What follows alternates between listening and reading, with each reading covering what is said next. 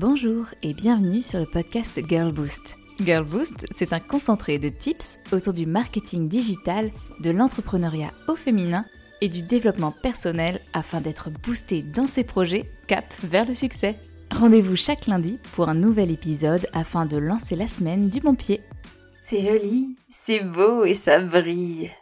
On aime les paillettes, on aime quand c'est shiny et on aime surtout la nouveauté la toute nouvelle tendance à adopter, la nouvelle marque de slow fashion à la mode, la dernière boutique de seconde main pour aller chiner, la brocante dernier cri ou le petit salon de thé. La formation ultra top canon qui vient de sortir et qui vous révèle tous les secrets, le dernier article à la mode. Bref, il y en a pour tous les goûts et toutes les girl boosts. Mais vous avez compris le message. On adore quand c'est tout nouveau, tout beau, et on est prête à découvrir des nouveautés. Le hic, c'est que l'on finit par craquer pour tout et surtout. Et le résultat, on se retrouve avec dix livres non lus sur notre table de chevet, quatre formations inachevées, trois pulls qui n'ont jamais été mis ou presque, deux sacs à main vintage qui traînent au fond du placard, un oracle qui n'a encore jamais été déballé, et un énième miroir qui ne trouve pas encore sa place dans notre entrée. Et ce phénomène porte un nom. Il s'agit du syndrome de l'objet brillant.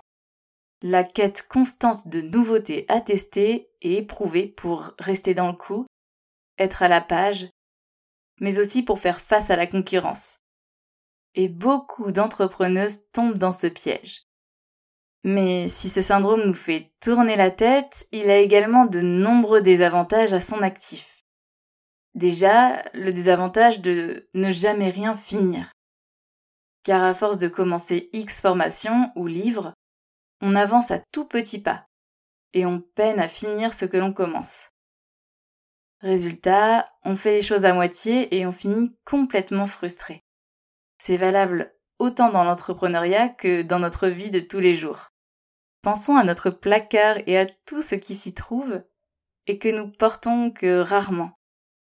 Car oui, on peut aussi cumuler les vêtements, les accessoires, les livres, etc. Ensuite, on finit par toujours être en retard. À force de commencer de nouvelles choses, formations, livres ou pratiques marketing, on prend du retard sur ce que l'on avait commencé à mettre en place par le passé. Notre temps n'est ni élastique ni infini. Et cette sensation d'être constamment en retard, on ne la connaît que trop bien en tant qu'entrepreneuse. On est d'accord qu'elle n'a rien d'agréable, les Girl Boost. En plus, ça fait un peu un coup d'épée dans l'eau. À force de tester tout et n'importe quoi sans réelle stratégie, c'est un peu comme si on faisait un coup d'épée dans l'eau, c'est-à-dire que ça correspond rarement à notre besoin, et donc on n'en récolte pas forcément les fruits. C'est un peu, beaucoup, complètement, inutile parfois, oupsie. Enfin, ça nous démarque avec un manque d'expertise. À force d'être attiré par la nouveauté à tout va, on finit par devenir une sorte de touche à tout. Alors oui, on est capable de parler des dernières tendances, de tester plein de choses, mais cela ne veut pas dire que l'on devient experte en quoi que ce soit. Et c'est bien là le problème. Car avoir une réelle expertise peut faire toute la différence dans notre entreprise, dans notre projet, dans notre façon de se vendre. C'est même notre axe de différenciation numéro un. Alors posez-vous la question. Mieux vaut-il tout connaître, tout savoir, tout tester, mais de loin, ou bien choisir un domaine de prédilection qui va devenir une réelle expertise pour nous, et s'y cantonner. Maintenant que vous vous posez quelques questions sur ce faux ami, qui est l'objet brillant, il est temps de vous donner quelques pistes pour éviter de tomber dedans. Car bien sûr, à chaque syndrome, sa solution. Chez Girlboost, on vous propose une liste d'interrogations à avoir quand vous vous sentez attiré, irrésistiblement, par la nouveauté, afin de savoir si cela vaut réellement le coup ou non d'y accorder son temps et son énergie. Question numéro 1. Est-ce que cela fait sens par rapport à votre projet? Et par votre projet, j'entends bien sûr vos prospects, vos personas, vos objectifs, car oui, si aller sur TikTok est ultra pertinent pour un projet dans le marketing digital, ça l'est beaucoup moins quand sa clientèle cible ne s'y trouve pas.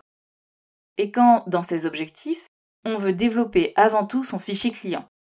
Donc, à chaque fois, mettez une loupe de la forme de votre projet en pensant bien à vos objectifs et à vos personas. Et confrontez-vous à la pertinence de cet objet brillant tant convoité. Question numéro 2. Est-ce que cela rentre dans votre budget? Car oui, vouloir tester des nouveautés peut avoir un coût, surtout quand on parle de matériel. Il ne faut pas oublier que chaque année a son propre budget.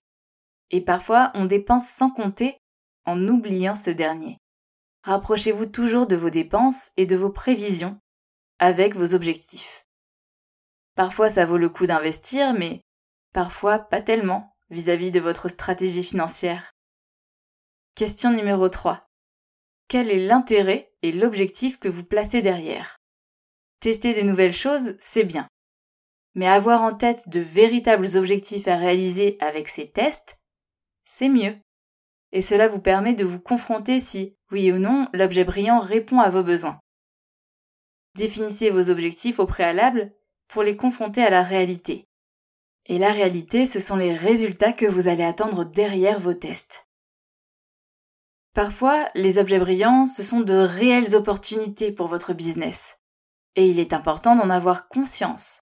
Car bien évidemment, on ne va pas dire non à une opportunité de faire décoller votre activité ou de vous différencier. À l'inverse, on adore ce principe. En revanche, on ne va pas se mentir. Il y a de nombreuses fois où c'est simplement un objet brillant qui vous fera perdre tout votre temps et votre argent.